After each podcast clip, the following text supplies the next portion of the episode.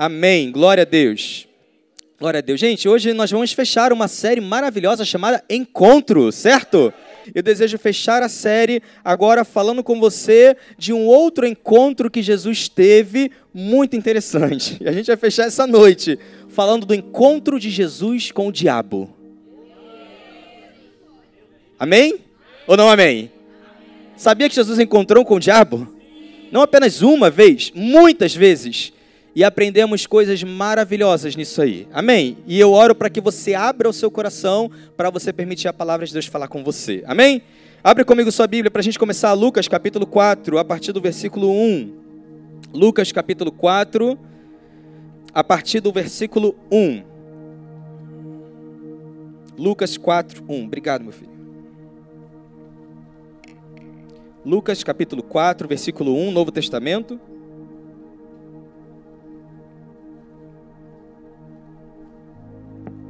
Glória a Deus. Diz assim, vamos lá, versículo 1.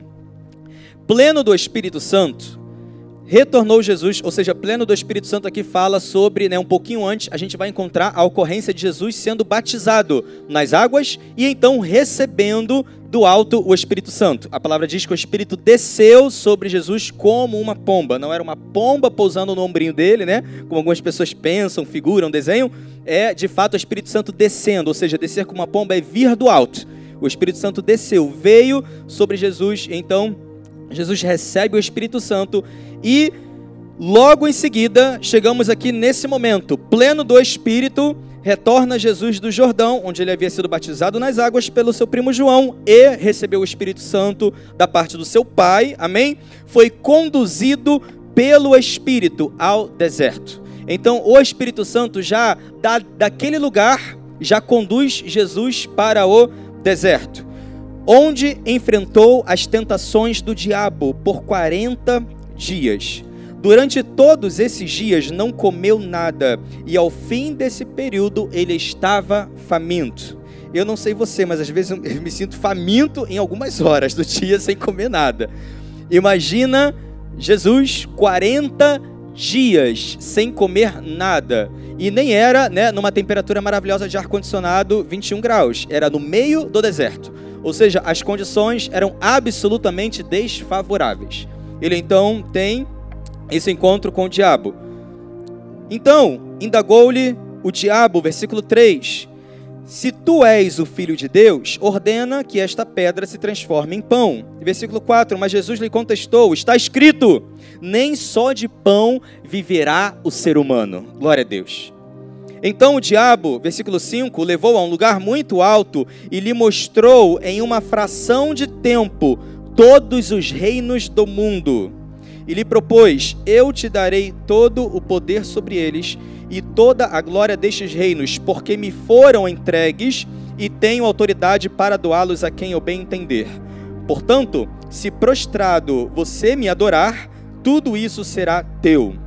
Contudo, Jesus lhe afirmou: Está escrito: Ao Senhor teu Deus adorarás, e só a Ele darás culto. Glória a Deus. Em seguida, versículo 9: O diabo levou para Jerusalém e o colocou sobre a parte mais alta do templo e o desafiou: Se tu és o filho de Deus, lança-te daqui para baixo como está escrito, aos seus anjos ordenará a teu respeito para que te protejam. Eles te sustentarão sobre suas mãos, para que não batas com teu pé contra alguma pedra. Repreendeu-lhe Jesus: Dito está, não tentarás o Senhor teu Deus. Ou, em outras versões, diz: também está escrito: não tentarás o Senhor teu Deus. E assim, tendo concluído todo tipo de tentação, o diabo afastou-se dele até o tempo oportuno. Ou seja, é um encontro de vários outros que Jesus vai ter com o diabo. Mas eu quero começar aqui porque estamos olhando especificamente para o primeiro encontro que Jesus, eu poderia assim dizer, pela Escritura, né, conhecido por nós, o primeiro encontro que Jesus tem com o diabo logo após ele ter sido batizado né, ali nas águas e ter recebido o Espírito Santo. Ele foi conduzido para o, para o deserto e então ele tem né, esse encontro com o diabo. E esse encontro ele é para mim cheio de muitos significados. Primeiro, ele sugere, né, o diabo vai sugerir Jesus que ele transforme pedras em pães para satisfazer a sua própria fome. Essa é a primeira tentação registrada que nós temos aqui, que o diabo traz até Jesus após esse período de 40 dias, onde ele, onde ele estava com fome, e então o diabo fala: se você é o filho de Deus, pega essas pedras, transforma em pão e sacia a si mesmo, né? Mas é lindo saber ao longo das escrituras que o próprio Jesus disse, né, em João 4:34, ele diz assim: "A minha comida é fazer a vontade do meu Pai". Ele diz isso em João 4:34 e ele também afirma em João 6:51 que o, ele mesmo era o pão vivo que desceu do céu. Ele diz: todo aquele que comer, né, viverá eternamente. Então, Jesus ele é tentado justamente, né, na essência de quem ele é. A primeira tentação registrada é: transforma essas pedras em pães para você satisfazer a sua fome ou a sua vontade de comer. Mas Jesus é saciado fazendo a vontade do seu Pai. Ele próprio é o pão que desceu do céu. Depois o diabo sugere interferir no plano profético de Deus. Nós conhecemos esse plano profético, qual? O reinado de mil anos. Talvez o pastor Igor falou isso na semana passada, acho que tocou nisso, né? Ou seja, o reinado de mil anos que Jesus está prometido na palavra vai se cumprir, ele vai voltar, e quando voltar, vai voltar com a igreja que já terá sido arrebatada, amém?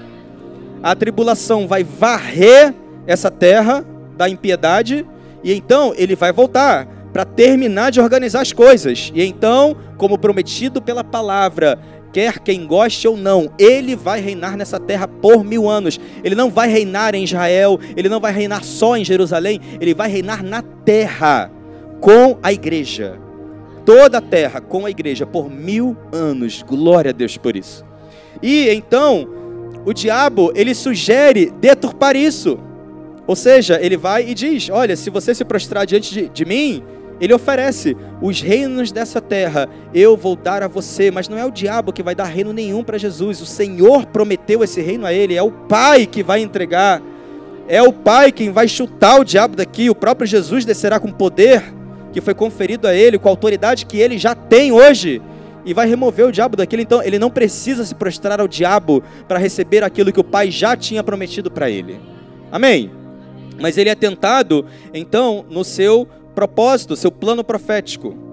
Glória a Deus. E por fim, perceba que a tentação é evolutiva, porque na primeira tentação, Jesus responde com a palavra. Ele diz: Está escrito. É, né? é, é, não só de pão viverá o homem. Depois, ele oferece, o diabo oferece os reinos da terra. Ele diz: Está escrito. E depois, pela terceira vez, o diabo vai até Jesus. Mas olha que interessante, o diabo é tão audacioso na terceira vez dizer para Jesus: Está escrito. Olha a audácia do diabo na terceira vez que vai tentar Jesus. Ele diz: Olha só, volta lá comigo, cadê? Versículo 9. Ele colocou ele na parte mais alta do templo e desafiou: Se você é o filho de Deus, lança-te daqui para baixo, pois está escrito. Aos teus anjos ordenarás a teu respeito para que te protejam, parará, parará. Mas aí Jesus permanece invicto, dizendo: Também está escrito: Não tentará o Senhor teu Deus. E aí a palavra vai dizer que a partir dali, né, repreendeu-lhe Jesus, né, também está escrito: Não tentará o Senhor teu Deus. E então o diabo vai afastar-se dele. Né, até o tempo oportuno. Mas perceba essa evolução né, da tentação do diabo com Jesus a respeito, primeiro, do seu plano profético, o seu propósito. Ele testou Jesus no seu propósito. Ele é o pão da vida, mas ele disse, né, não, transforma essas pedras em pães só para você satisfazer a sua carne, a sua fome. Ele testa Jesus também, né, no seu governo, na sua realeza. Ele diz, eu posso dar para você os reinos da terra, mas era o momento indevido. Jesus vai receber sim os reinos da terra, mas serão entregues da forma certa e no momento certo. Amém? E glória a Deus que ele também, Jesus conhecia o seu propósito, ele sabia quem ele era, porque então o diabo vai tentar Jesus né, com a própria palavra. Mas João 1,1 vai dizer que Cristo é a palavra. Então, que audácia o diabo virar para Jesus e falar assim: ah, está escrito, né? Ele está falando com a própria palavra viva. Então, é claro que Jesus ia sair invicto dessa tentação. Mas é interessante a gente perceber né, é, é, o que acontece nesse encontro de Jesus com o diabo. E eu quero apenas alertar você, atentar você, né, para como isso aconteceu. Sabe por quê? Porque Jesus, ele teve esse encontro com o diabo, não quando ele estava, né, em seu, em seu estado glorificado, não era quando ele era a divindade, né, que, que estava ao lado do Senhor, porque Filipenses 2 vai dizer que quando ele veio a essa terra, ele abre mão né, do ser como Deus e se faz como homem, então ele tem esse encontro com o diabo no deserto, assim como você e eu podemos ter esse encontro com o diabo amanhã, na segunda-feira, na terça, na quarta, na quinta, qualquer dia. E eu sei que você pode confirmar que existem dias que parece que o diabo literalmente está ali, né, quase que acompanhando você passo a passo seja indo para o trabalho, seja, seja no mercado, seja na fila do Guanabara, seja onde quer que seja. Tem momentos que parece que a gente vê o diabo em cores, né? Full HD nos problemas do nosso dia a dia. Mas sim, diariamente nós teremos as oportunidades de ter os nossos encontros com Satanás, porque ele está sim cruzando o nosso caminho, ele está interessado sim em vir conversar com você, em pedir para você se dobrar a ele para ele te entregar coisas em dizer para você largar algumas coisas em prol de outras. Ele está interessado sim em bagunçar e confundir a sua vida, a sua identidade, seu propósito. Você vai lidar com esses encontros diariamente, assim como Jesus teve esse encontro com o diabo, especificamente no deserto. Mas, glória a Deus, que depois desses encontros, né, desse encontro aqui, Jesus teve vários outros encontros com o diabo. E está escrito né, como foram esses, esses, esses encontros que ele teve, e um deles me chama muita atenção, está lá em Lucas 8, 26 a 39. Não precisa abrir, que a gente não tem tempo muito de conversar sobre isso, eu vou apenas falar um pouquinho para você sobre esse encontro. Se eu não me engano, eu estive aqui ministrando é, essa pregação chamada Porcos ou Pessoas, não tive? Onde eu falei do Gerazeno endemoniado, isso foi alguns meses atrás. E é justamente essa passagem aqui, nós vemos essa história do homem Gerazeno possuído por uma legião de demônios, que ao encontrar com Jesus, Jesus apenas expulsa aqueles demônios daquele homem e ele então é milagrosamente liberto. Amém? Quem lembra dessa história aqui? Mas esse é apenas um exemplo de vários outros exemplos onde vamos ver constantemente né, Jesus tendo esse encontro com o diabo, encontrando pessoas e então, né, por pessoas possessas ou enfermas, ele estava constantemente fazendo aquilo que a palavra diz que ele faz de melhor. Ele veio para curar e salvar o que estava perdido. Ele chama o que estava perdido, ele sara o enfermo. Então, onde quer que ele estava encontrando o diabo, ele estava expulsando ele de tocar na vida das pessoas. Claro, quando as condições eram favoráveis a isso. Existem algumas condições na palavra em que vemos que o homem não desejava isso. Então, se o homem não quer, Jesus também não toca. Amém? Faz sentido para você? Quando ele voltou lá em Jerusalém, na, na, na terra dele, ele voltou para falar as boas novas. O pessoal, a, a, o, o povo, a família, falou o seguinte: olha, isso aqui não é o filho de Maria, não é o filho, o filho do carpinteiro que caminhava conosco, que, que cresceu aqui. As irmãs dele não vivem aqui conosco? A palavra diz que ali Jesus pôde realizar apenas alguns milagres, mas nada. Então ele vira as costas e vai embora.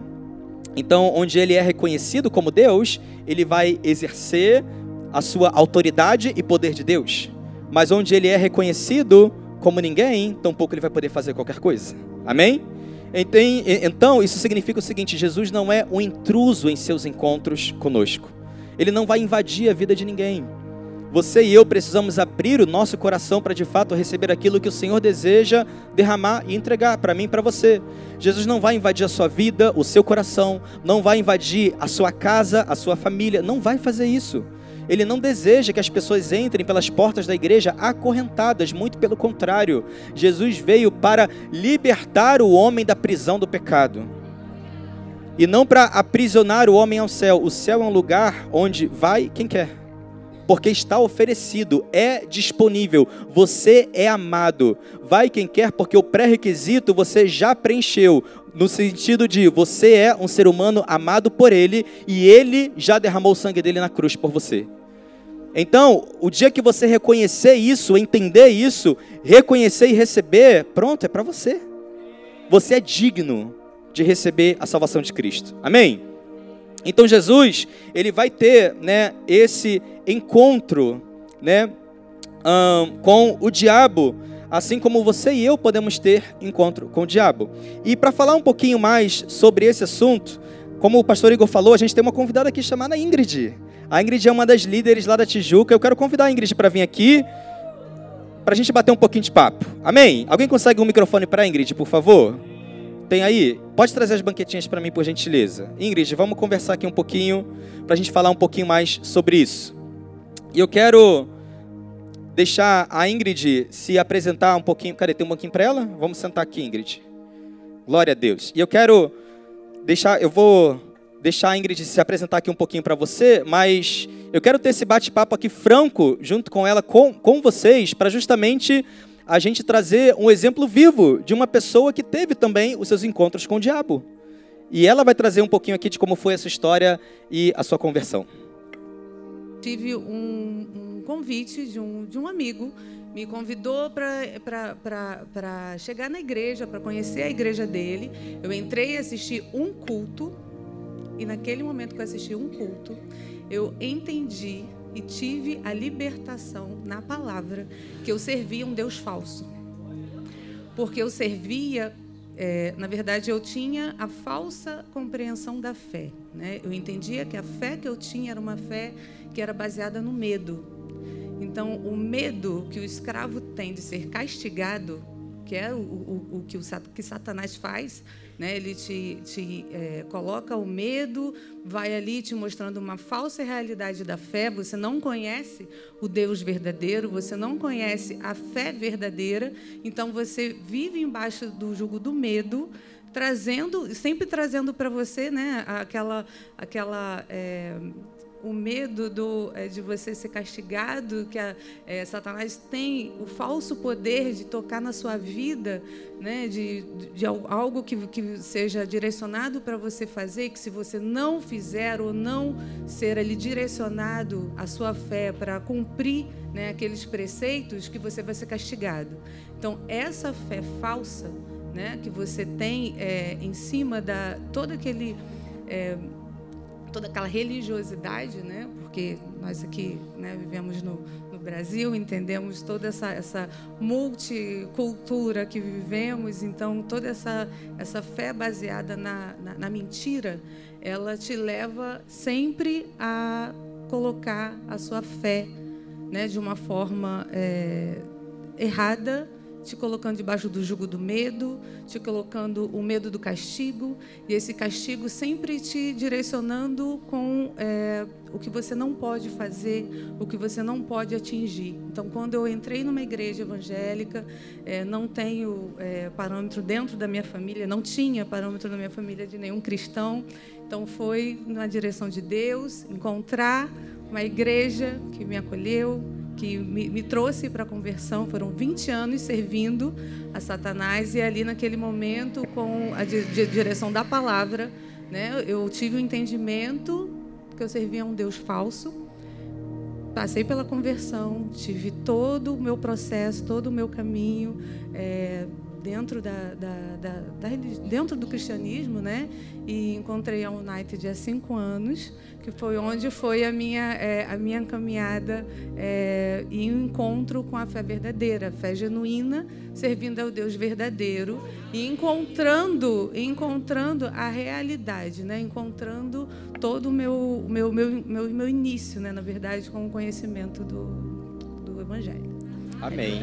Ou seja, Ingrid, quando, quando você um, entrou no candomblé, você passou então 20 anos lá dentro, Sim. né? E a sua, a sua perspectiva era de que as entidades que você servia lá eram, eram o Deus. Eram Sim. deuses, eram entidades Sim. até então que iriam realizar as ações, ou milagres, ou enfim, as coisas que vocês precisavam, mas sempre com essa perspectiva de que haviam os rituais a serem feitos e é, é, a caminhada era: se você não faz tal coisa, você vai ser punida, você, você, você vai morrer, e aí se torna um lugar onde você então permanecia aprisionada dentro daquela realidade. Era dessa forma que funcionava? Sim, sim. A gente tem, tem é, as direções né, de você ter o, o, os preceitos que você serve, né, serve a, a ali a Satanás para encontrar o, dizer assim, encontrar os seus milagres, encontrar as suas bênçãos, encontrar a sua, a sua é, é assim, é uma, é uma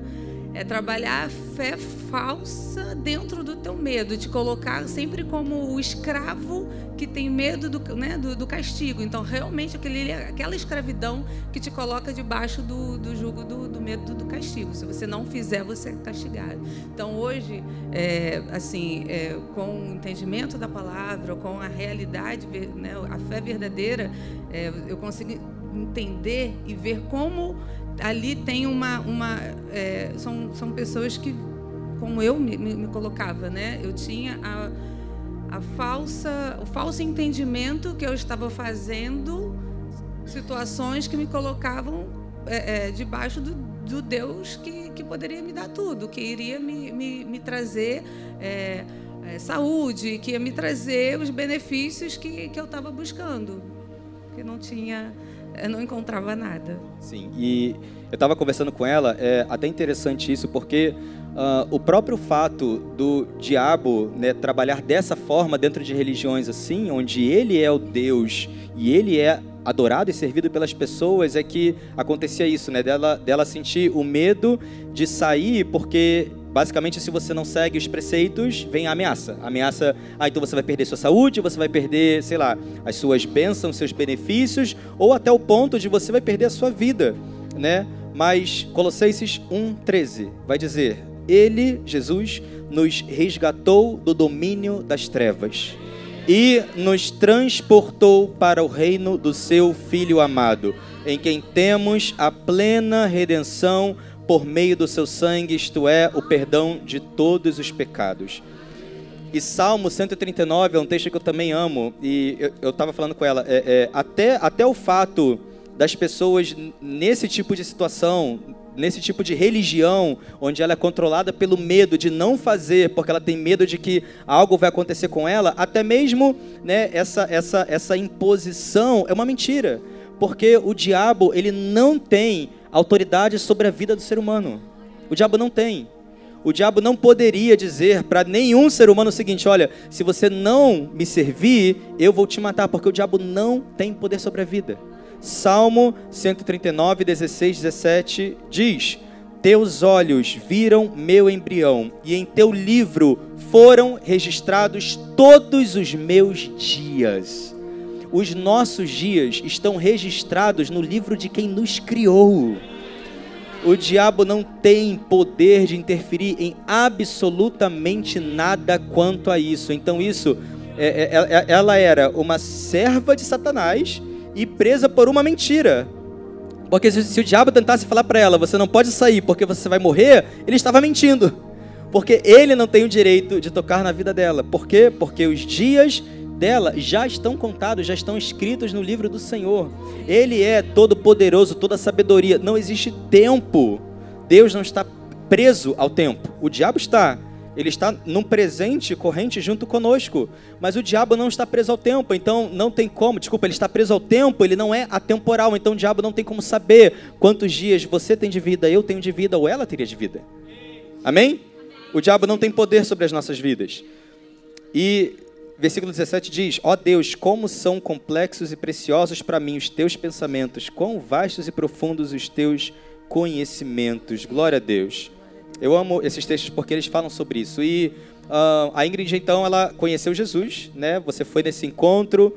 É, é, então, você nesse, nesse primeiro domingo que você foi à igreja, você então recebeu Jesus nesse domingo. Sim. E sim. como foi a sua experiência de precisar lidar com, esse, com, com essa barreira? De viver 20 anos nesse lugar e como foi essa, essa, essa realidade de você realmente, né, vou levantar minha mão, eu quero Jesus, e se sentir então, ou conseguir vencer essa barreira de, de eu não posso, eu sou digna, ou eu vou ser perseguida, vou ser morta por deixar minha religião e aceitar Jesus? É, no primeiro, primeiro culto que eu assisti foi sobre foi uma palavra sobre o filho, filho pródigo então, é, foi o momento, e no final, quando teve a, a é, quando teve o apelo, né, que eu levantei a mão, eu apenas é, falei com, assim, com Deus, assim, Deus, eu encontrei, eu encontrei a paz, eu encontrei tudo que eu preciso aqui, Então, tudo que ficou para trás, ficou para trás. Porque eu peguei aquela palavra do filho pródigo que estava voltando e tudo ficou para trás. Então, foi ali o momento que eu levantei, fui para o altar, entreguei minha vida para Jesus, passei um período é, é, de entendimento, de entendimento na palavra, é, buscando entendimento na palavra, é, entendendo o mover do Espírito Santo, porque quando você não tem nenhuma referência é, evangélica na sua família ou próxima, você vai olhando aquele mover do Espírito Santo e vai, o que está acontecendo aqui? O que é isso que eu nunca vi? E durante esse, esse, esse conhecimento, esse processo, né, para para ir entendendo o que estava ocorrendo dentro da igreja que eu, que eu me converti, isso já tem 10 anos, a minha conversão. É, eu passei um bom período é, me sentindo indigna de receber o batismo com o Espírito Santo, porque eu me sentia suja por tudo que eu tinha passado no, em outra, em outra religião. Então, quando eu cheguei na igreja United, eu cheguei numa quinta-feira na pregação do pastor Anderson Peçanha, que eu sei que ele está aqui. E o pastor Anderson, no momento do apelo, ele também ele falou sobre o batismo com o Espírito Santo. E eu fiquei na minha cadeira, assim, na primeira vez que eu entrei na Tijuca, eu fiquei assim, meu Deus, o batismo do Espírito Santo, ele está falando ali para todo mundo ir. Eu não, como assim é para todo mundo ir? Mas, tenho, mas eu não posso porque eu tenho uma interferência. Eu não posso ir porque eu sou tô suja, né? E Primeira vez, segunda vez eu ficava ali na cadeira, lá naquele cantinho, assim, perto do telão, que ninguém me veja, que ninguém venha aqui orar por mim.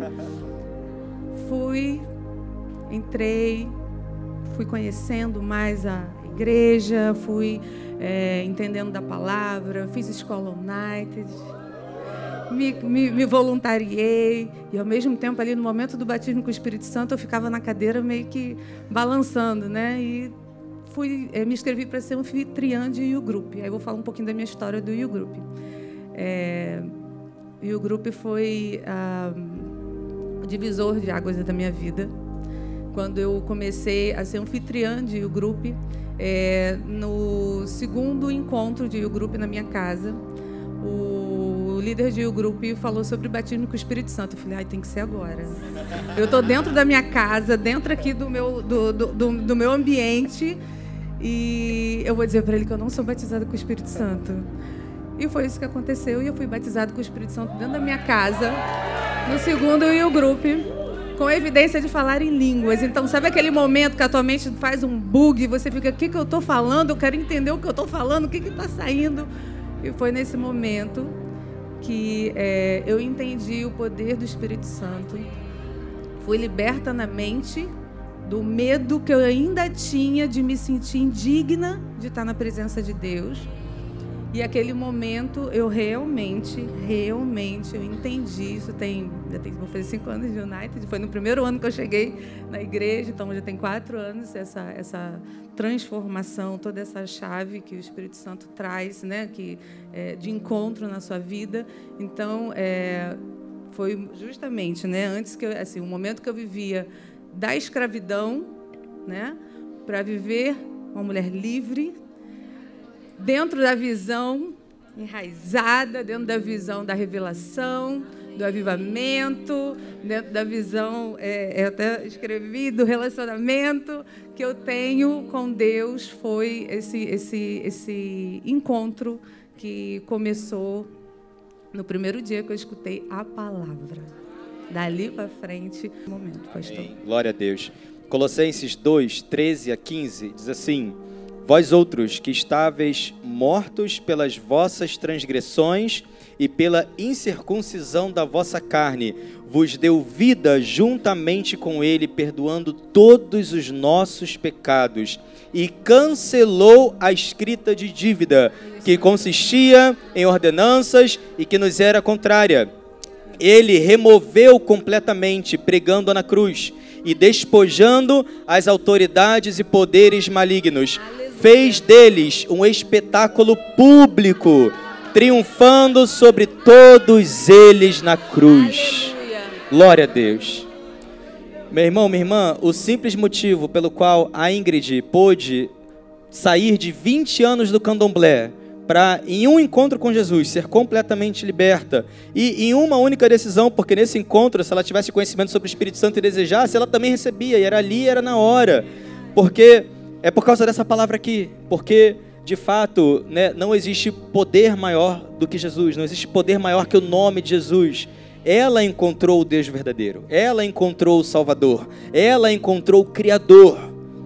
Então ela teve essa experiência com outras coisas, outras ilusões, outros falsos deuses e vivia aprisionada no medo e vivia aprisionada nesse lugar e ainda assim, né, presa só é, é, é, vivendo em medo, tentando realizar por ações, receber benefícios que a palavra tem garantida para nós, simplesmente por sermos filhos, simplesmente por entregarmos nossa vida ao Senhor, uma vida onde somos libertos do pecado, libertos do medo, libertos da opressão, vivendo em provisão divina, vivendo em esperança divina, até porque eu não conheço absolutamente nada do candomblé, não faço a menor ideia do que, o candomblé diria sobre é, vida após a morte, mas se eu não estou enganado, não existe nenhuma religião que ofereça o que o cristianismo realmente diz que é a vida eterna vivendo com o Senhor. E isso é maravilhoso, saber ter essa certeza de que né, eu sou salvo e pelo Espírito Santo habitando em mim, ter essa revelação dessa certeza do que vem após esse momento, após essa carne aqui, é para mim o motivo de maior paz. Existe um texto, qual é o texto que você usou para líderes hoje? Lucas 10 fala sobre isso. Alegre-se grandemente, né, pelo motivo de você ter a certeza, a convicção de que o seu nome está escrito no livro da vida. Amém. E esse é o maior motivo de alegria que um crente pode ter, que um homem e que uma mulher pode ter, é a certeza de que o nosso nome está escrito no livro da vida. E Efésios, capítulo 4, versos 8 a 10, diz assim: Por isso é que foi declarado, quando ele subia em triunfo às alturas, levou cativos muitos prisioneiros e distribuiu dons aos homens. O que significa ele subiu, senão que também desceu às partes mais baixas da terra? Aquele que desceu é o mesmo que semelhantemente subiu muito além de todos os céus para preencher tudo o que existe. E eu quero finalizar dizendo para você o seguinte: uh, um dos últimos encontros que Jesus teve com o diabo foi nas, foi nas profundezas da terra. Ele morreu, foi até as profundezas, para lá então exercer o que está escrito em Colossenses 2, 13 a 15. De fato, despojar as autoridades e poderes malignos, fazendo deles um espetáculo público. Jesus teve um encontro com o diabo no inferno para que você e eu possamos ter um encontro com o Pai nos céus. Jesus teve o encontro com o diabo no inferno para que você e eu não precisávamos ter esse encontro. Porque os convidados para esse encontro eram você e eu. Os dignos desse encontro eram você e eu. Você e eu que éramos então os convidados a encontrar o diabo no inferno por causa dos nossos pecados, das nossas transgressões, que a palavra afirma que ele levou sobre si no seu sacrifício com o seu sangue na cruz para proporcionar o nosso encontro com o Senhor. Eu, de fato, não consigo entender. Eu sou cristão desde que eu nasci. E eu trouxe a Ingrid aqui justamente para ser uma voz, para falar conosco de alguém que conheceu Jesus no meio do caminho da sua vida, né? E eu sou cristão desde que eu nasci. Mas ainda assim, eu não consigo conceber como uma pessoa pode ter contato com esse tipo de informação. Eu vou chamar de informação, mas é, é, é a verdade, né? Mas como que uma pessoa em sã consciência tem acesso a esse tipo de informação que eu estou dando para você hoje e ela decide simplesmente o seguinte: ah, eu vou só continuar vivendo a minha vida e eu não quero Jesus. Para mim, é, é, não faz sentido. Eu não consigo entender as pessoas que não compreendem a linda e maravilhosa mensagem do Evangelho. É um Deus que se fez homem para ir a um lugar que deveria ser nosso justamente para que fosse até lá, para nos remover a culpa e então nos livrar e poder subir com Ele e morar eternamente com o Pai. Meu irmão, isso daqui, em poucas palavras, eu resumi para você Gênesis, Apocalipse, para você entender que Deus, Jesus, o Espírito Santo te amam. Você é valioso. você é valiosa. Mas nós não podemos fazer a nossa escolha por vocês. Eu pude fazer a minha escolha, porque mesmo nascendo num lar cristão, em um momento, ainda assim podia escolher. Ah, eu quero continuar com Cristo ou eu não quero. Mas eu não consigo imaginar minha vida sem Cristo. Não consigo. E eu estou aqui como uma pessoa que um dia entendeu, foi apresentada a Cristo, e glória a Deus, que por isso até eu imagino que a experiência dela foi essa, do primeiro culto, no primeiro encontro é óbvio que viver aprisionado durante 20 anos e encontrar a mensagem que diz: Eu vou te libertar, ela disse: Eu quero. Glória a Deus. Sai correndo. Foi a primeira a levantar a mão sai e sair correndo, correndo lá no altar para receber. Eu saí correndo. Amém. Olho nem para trás, não lembro de nada. Amém. Glória a Deus. Glória a Deus. Sai correndo. Isso é para você, isso é para sua família. Isso é para seu pai, para sua mãe. Gente, eu falo isso sempre: o reloginho da terra está girando. O tempo está passando. Enquanto o nosso tempo passa, ainda há oportunidade, ainda há chance. Mas um dia vai acabar. Um dia não vai haver mais chance. E aí, algumas pessoas, até é, sempre que me perguntam isso, eu consigo compreender né? Porque algumas pessoas falam comigo assim: "Ah, pastor, mas por que então, né, pessoas vão para o inferno e elas consideram isso tão injusto?"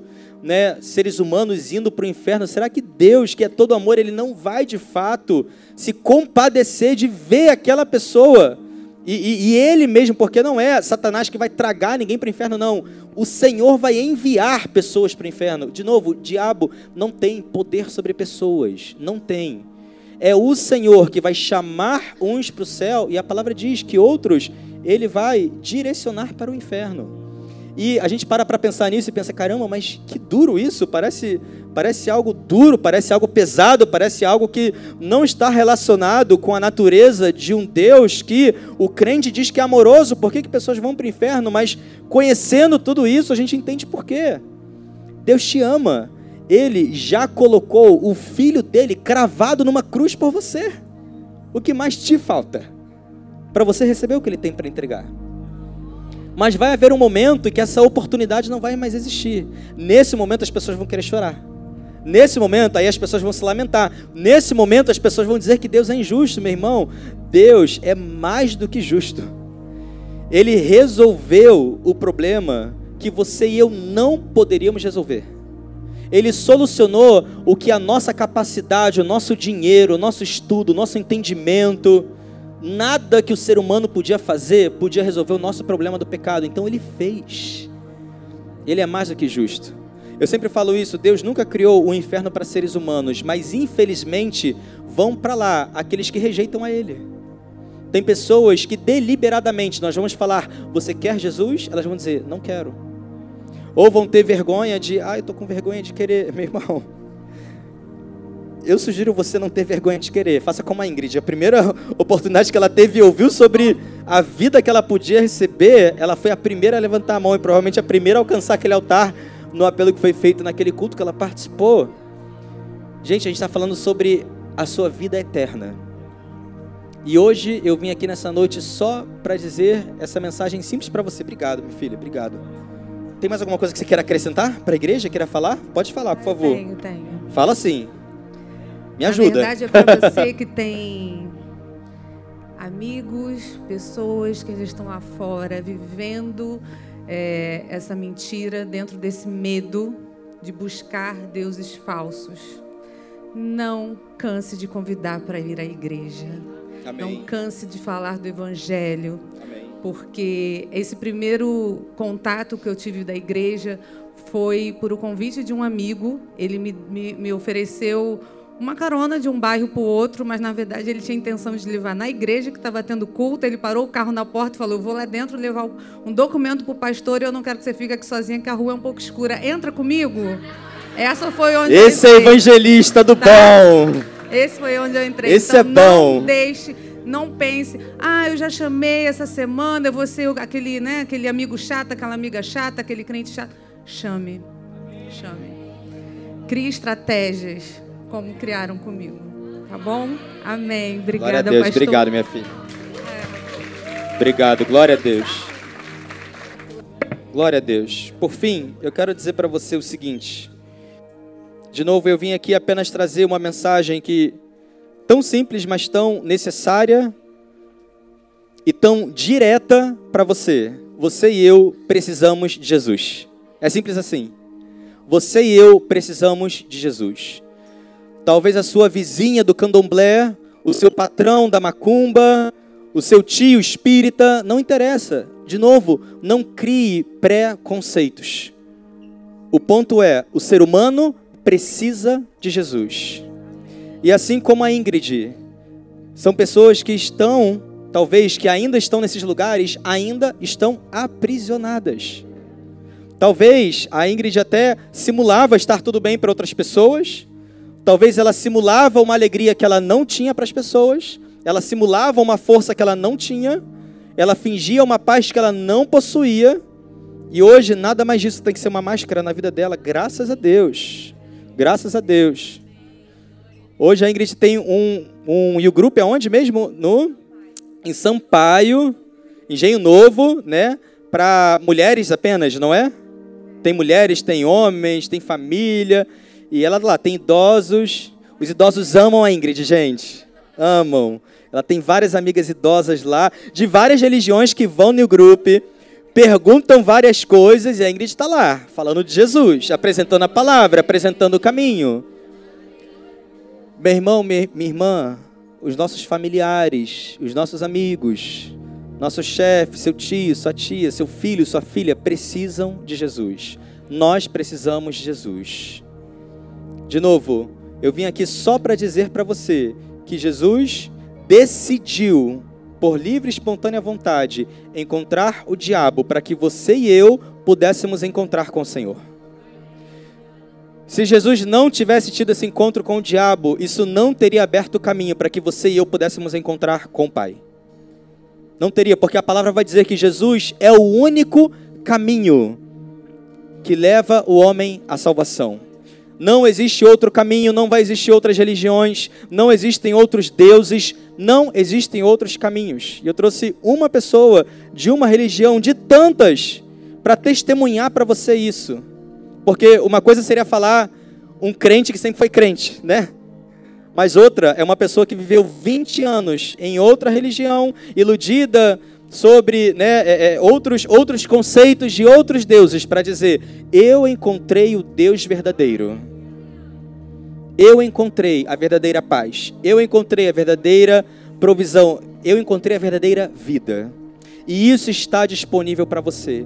Não permita o diabo mentir para você ou para sua família que elas estão aprisionadas a outras religiões, a outras fés, a outros conceitos, que um dia elas decidiram por lá e agora elas não podem mais sair. Mentira do diabo. Novamente, guarda esses textos. Se você tomou nota, guarda esses textos e prega esses textos, esses textos para essas pessoas.